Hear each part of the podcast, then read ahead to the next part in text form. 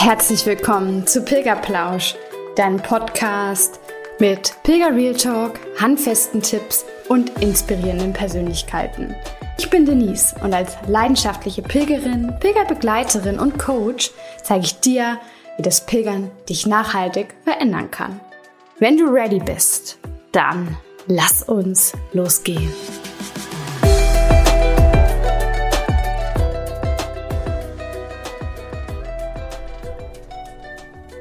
Hello Sunshine. Ich freue mich sehr, dass du heute wieder bei Pilgerplausch reinhörst. Viele Menschen denken ja immer, dass man beim Pilgern Spanisch oder zumindest Englisch sprechen können sollte. Aber das ist vollkommener Quatsch. Ich habe wirklich schon viele sich mit Händen und Füßen auf dem Jakobsweg verständigen sehen.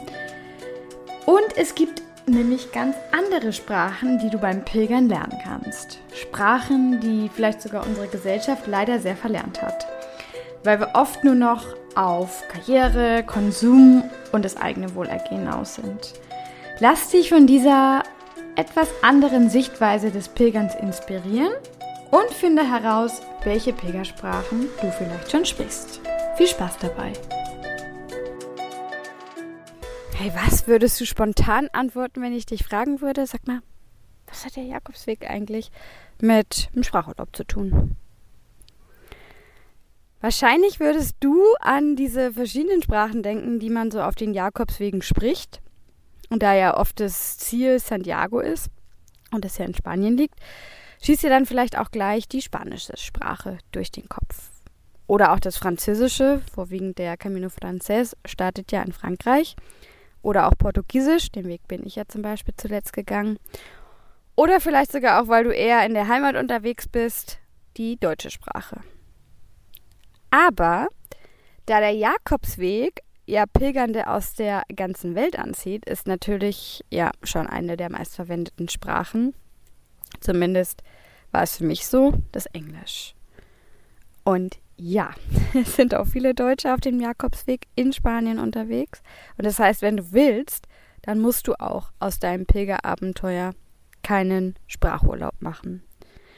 Aber davon möchte ich heute gar nicht in dieser Folge sprechen. Denn es geht gar nicht so sehr um diese verschiedenen Sprachen, die wir so aktuell ähm, ja, mit Sprache verbinden. Denn diese Folge, ja, da möchte ich heute dir erzählen, welche anderen Sprachen du auf dem Jakobsweg lernen kannst. Und dafür sind wirklich die einzigen Voraussetzungen Neugierde und Offenheit. Eine Sprache, die du dann definitiv auf dem Weg lernen wirst, ist die Sprache deines Körpers. Ja, vielleicht kannst du den Spruch ähm, oder kennst du vielmehr den Spruch, sagt die Seele zum Körper, geh du vor, auf mich hört sie oder er nicht. Ja, genau so ist es. Hast du dich vielleicht schon mal gefragt, warum dein Körper im Alltag meist nicht so gut funktioniert und du dann aber im Urlaub krank wirst? Das ist sozusagen die Notbremse, die dein Körper nämlich da zieht, um dir dann deutlich zu machen, hey, jetzt schalte aber einfach endlich mal einen Gang runter. Sei achtsamer mit dir und gönn uns mehr Ruhe. Genau so spricht dein Körper auch mit dir beim Pilgern. Deswegen finde ich es nämlich immer sehr, sehr spannend, wenn mir Menschen davon erzählen, dass sie am meisten Angst davor haben, dass ja sie dieser körperlichen Belastung beim Pilgern nicht standhalten können. Denn meine Antwort ist dann immer die gleiche. Du musst einfach nur achtsam sein und hören, was dein Körper dir zu sagen hat. Weil wenn du nämlich genauer hinhörst, dann kommt wirklich diese Klarheit von ganz allein.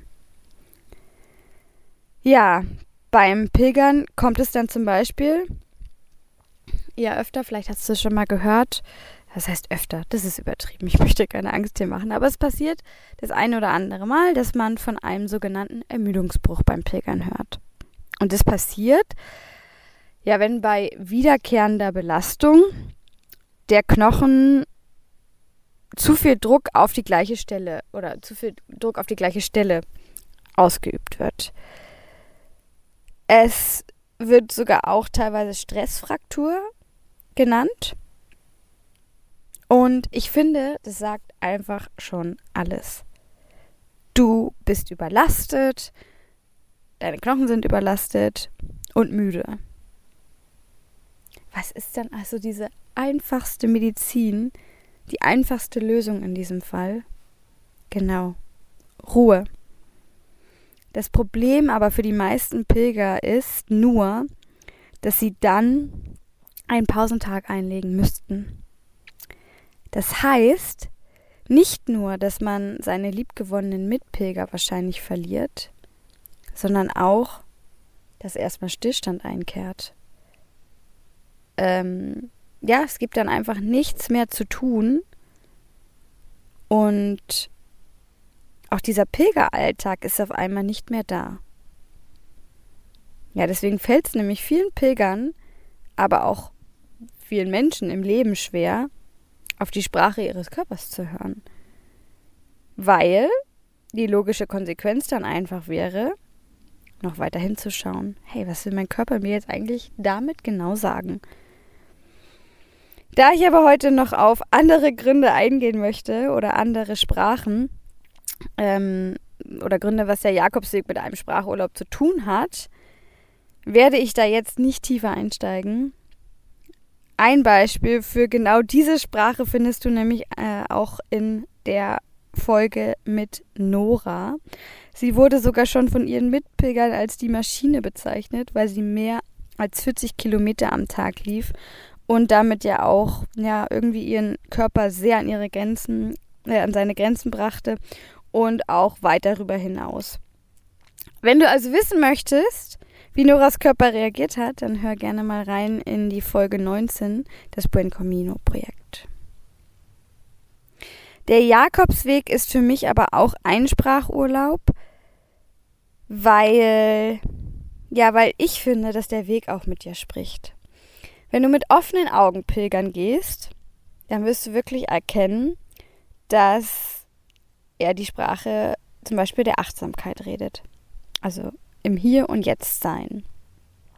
Dann ist es auch egal, was gestern war und was morgen sein wird alles, was für dich einfach als Pilger dann zählt, passiert genau in diesem Moment.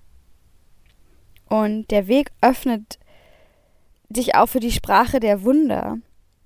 Ich habe nämlich durchs Pilgern wirklich so ein tiefes Urvertrauen entwickeln können, dass das Leben wirklich immer für mich ist. Und mit genau dieser Einstellung war ich auf einmal bereit für Wunder. In Form von Situationen, von Dingen, die auch einmal meinen Weg kreuzten oder auch natürlich äh, wundervollen Menschen. Denn der Weg ist einfach so magisch, insbesondere wenn du auch die Sprache der Zeichen erkennst. Da wird dann, ja, beispielsweise ein Schmetterling, der dir begegnet, einfach schnell mal zum Zeichen des positiven Wandels oder irgendwelche Grundmauern von einem kaputten Haus zum Zeichen, dass du in deinem Leben vermeintlich, ähm, wo alles eingestürzt ist, aber auch immer noch eigene Grundwerte hast oder Grundmauern vielmehr, wie zum Beispiel die Werte oder deine Kraft oder irgendwelche anderen Dinge, die einfach seit diesem Lebensumbruch trotzdem noch dir treu geblieben sind. Und das liebe ich wirklich sehr am Pilgern.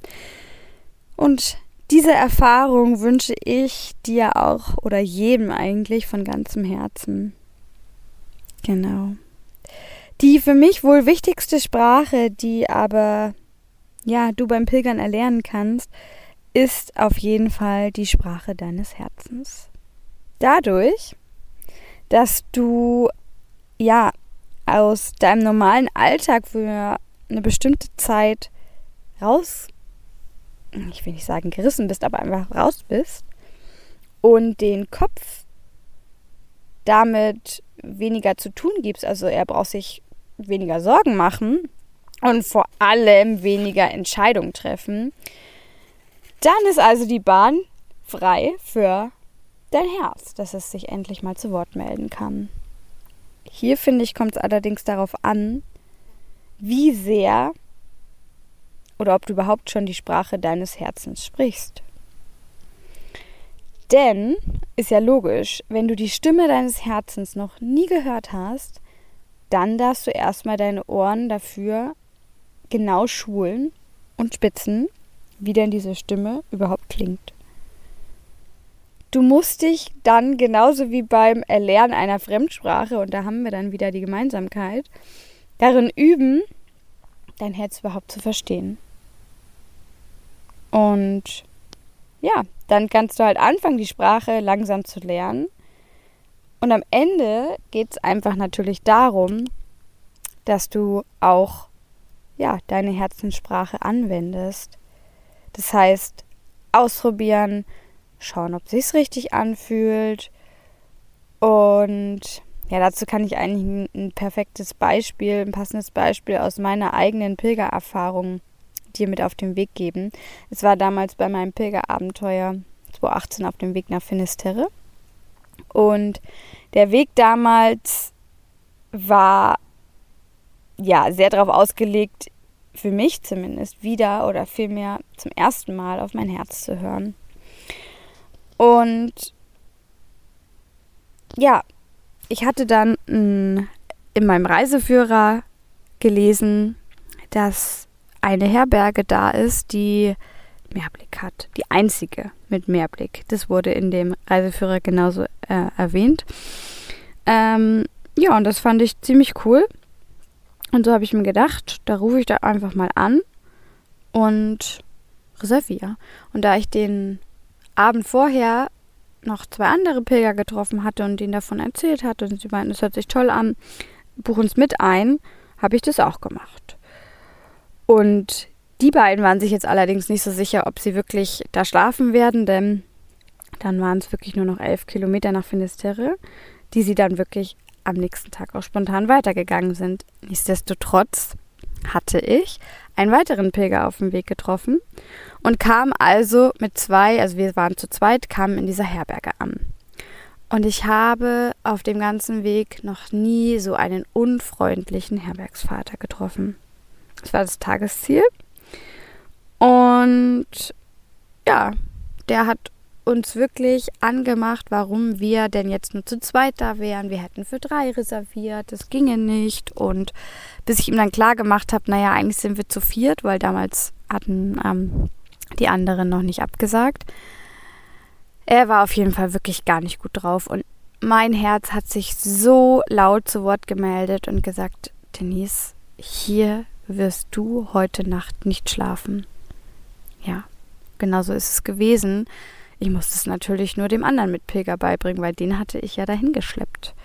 Also kurz den Vorwand, dass ich noch Geld holen müsste, ausgenutzt, um ihm dann zu sagen, hey, ich weiß, ich habe dich hierher gebracht, mir tut es auch sehr leid, aber der Weg ist dafür da, um auf mein Herz zu hören und mein Herz sagt jetzt ganz klar, hier möchte ich heute nicht übernachten. Das Coole war, die Pilger sind ja meistens aus einem Schlag, dass ihm das genauso ging und dass er dann gesagt hat, nee, ist für ihn in Ordnung, egal ob er jetzt sein Geld zurückbekommt oder nicht, er wird da auch nicht übernachten. Und jetzt glaubst du nicht, was dann passiert ist, als ich es dem Herbergsvater gesagt hatte, dass wir weiterziehen und hier nicht schlafen werden, war der auf einmal so super freundlich zu uns. Und das war das, das perfekte Zeichen, ja. Wenn ich damals nicht auf mein Herz gehört hätte und es vielleicht sogar auch aufgrund der Tatsache überhört hätte, dass ich jemanden anderen, den ich auch erst seit ein paar Stunden vorher ähm, kannte, keine Umstände hätte bereiten wollen, dann wäre ich nämlich nicht zu einer ganz, ganz liebevollen Herberge gekommen, das war nämlich die auf der anderen Seite der ähm, Bucht und die halt nicht im Reiseführer beschrieben wurde, weil, wie ich dann im Nachhinein herausgefunden habe, der Reiseführer ja auch ähm, ja, entsprechend Geld dafür verlangt, dass man da gelistet wird. Und so hätte ich auch niemals beigebracht bekommen, wie man zum Beispiel Muscheln zubereitet und noch vieles mehr. Was ich damit sagen will, die Sprache der Liebe ist wirklich so eine ja, mächtige Sprache, die es sich auch lohnt, auf dem Weg zu erlernen. Und das Schöne ist halt auch, dass viele andere Pilger diese Sprache der Liebe sprechen und deswegen es nicht so wie vielleicht im Alltag einem schwerfällt, aus dem Herzen im wahrsten Sinne des Wortes dann auch zu sprechen. Ja, natürlich gibt es auch noch die Sprache unter Pilgern. Nämlich im Miteinander wird am häufigsten die Sprache der Hilfsbereitschaft und auch der Dankbarkeit gesprochen. Ich kenne wirklich keinen Pilger, der nicht am Weg anhält, wenn er am Wegesrand jetzt einen anderen Pilger sieht, der hilfesuchend umherschaut. Ich hatte ja sogar einmal nur meine Socke so ein bisschen richten wollen und ja, habe dafür angehalten, den Schuh ausgezogen und da dauerte es wirklich keine Minute. Da stand schon ein anderer Pilger, ein ganz fremder neben mir und fragte mich, ob ich vielleicht ein Blasenpflaster brauchen würde. Das war für mich damals wirklich ein sehr, sehr magischer Moment. Und beim letzten Pilgerabenteuer war es genauso in Portugal. Ich buckte um eine Kurve und sah, wie eine Frau auf dem Stein saß, neben ihr ihre Freundin und vor ihr zwei weitere Pilger. Sie hielt sich so ein bisschen den Knöchel und als ich anhielt, bot ich halt auch meine Hilfe an. Und da stellte sich dann auch heraus, dass die Frau gestolpert war und der Knöchel wirklich ganz extrem angeschwollen war. Also haben wir wirklich alle zusammen geholfen. Die einen haben Bandagen angelegt. Ich habe ihr dann noch ein bisschen was von meiner kühlenden Deep Blue Wundercreme gegeben. Und schwuppdiwupp war wirklich trotz dieser Lage, dass sie da gerade gestolpert war, wieder ja dieses Verbundenheitsgefühl und auch dieser Support, den sie auch noch bestärkt hat. Ich habe sie nämlich ähm, dann des Öfteren mal wieder auf dem Weg gesehen, sodass sie wirklich auch trotz dieses ja Unfalls möchte ich wirklich sagen, in Santiago angekommen ist. Wobei man sich dann auch wieder die Frage stellen kann, ob es jetzt die Sprache des Körpers da überhört hat, aber das, ähm, ja, finde ich, ist auch ganz wichtig, um das nochmal zu sagen, genauso wie beim der Sprache des Herzens. Du kannst immer so ein bisschen einladen, sage ich mal. Also, hey, hört sich doch an, als ob du da vielleicht mal mehr auf deinen Körper hören solltest. Ähm, oder hey, wenn dir jetzt gerade dieses Gefühl kommt, vielleicht solltest du da mehr auf dein Herz hören. Vielleicht sagt dir dein Herz was anderes. Aber du kannst keine Entscheidung für andere treffen. Du kannst nicht sagen, hey, ich glaube, dein Herz sagt jetzt aber das und das. Du kannst immer nur eine Einladung aussprechen. Das finde ich auch wirklich ganz, ganz wichtig zu beachten. Aber um nochmal zurückzukommen auf diese, ja, dieses Miteinander und die Sprache der Hilfsbereitschaft, genau das sind wirklich so schöne Situationen, die auch nochmal zeigen, dass die Pilger, wie ich es vorhin schon gesagt hatte, so eine eigene Wertegemeinschaft haben und dass es ja am Ende auch so ist wie im Sprachurlaub, denn da lernst du ja auch Menschen kennen, die das gleiche Ziel haben, nämlich eine Sprache zu erlernen. Und das ist schon mal eine Gemeinsamkeit, die da geschaffen wird, was ich wirklich sehr, sehr schön finde. Deswegen ist ja das Pilgern für mich in vielerlei Hinsicht ein Sprachurlaub, egal ob du jetzt die Sprache des Landes sprichst, in der du pilgern bist, oder Englisch sprichst, die wahrscheinlich am häufigsten verwendet wird. Du kannst wirklich auf dem Jakobsweg ohne Bedenken losziehen, wenn du offen und neugierig bist. Ich hoffe, diese Folge konnte dir zeigen, dass Pilgern wirklich weitaus mehr ist als nur ein Urlaub, es ist eine Art Rückbesinnung aufs Wesentliche und ja irgendwie auch auf die Dinge, die früher einfach selbstverständlich waren. Mit der Natur im Einklang sein und zu leben, der Intuition zu folgen und wie ich finde auch andere Menschen zu unterstützen, egal wie viel oder halt auch wie wenig man selbst zu geben hat. Deswegen fühle ich mich auch wirklich so pudelwohl beim Pilgern, weil dort einfach meine Werte von Verbundenheit, Authentizität und Liebe gelebt werden. Und wann gehst du endlich los? Komm schon, du weißt doch, jeder Schritt zählt. Deine Denise.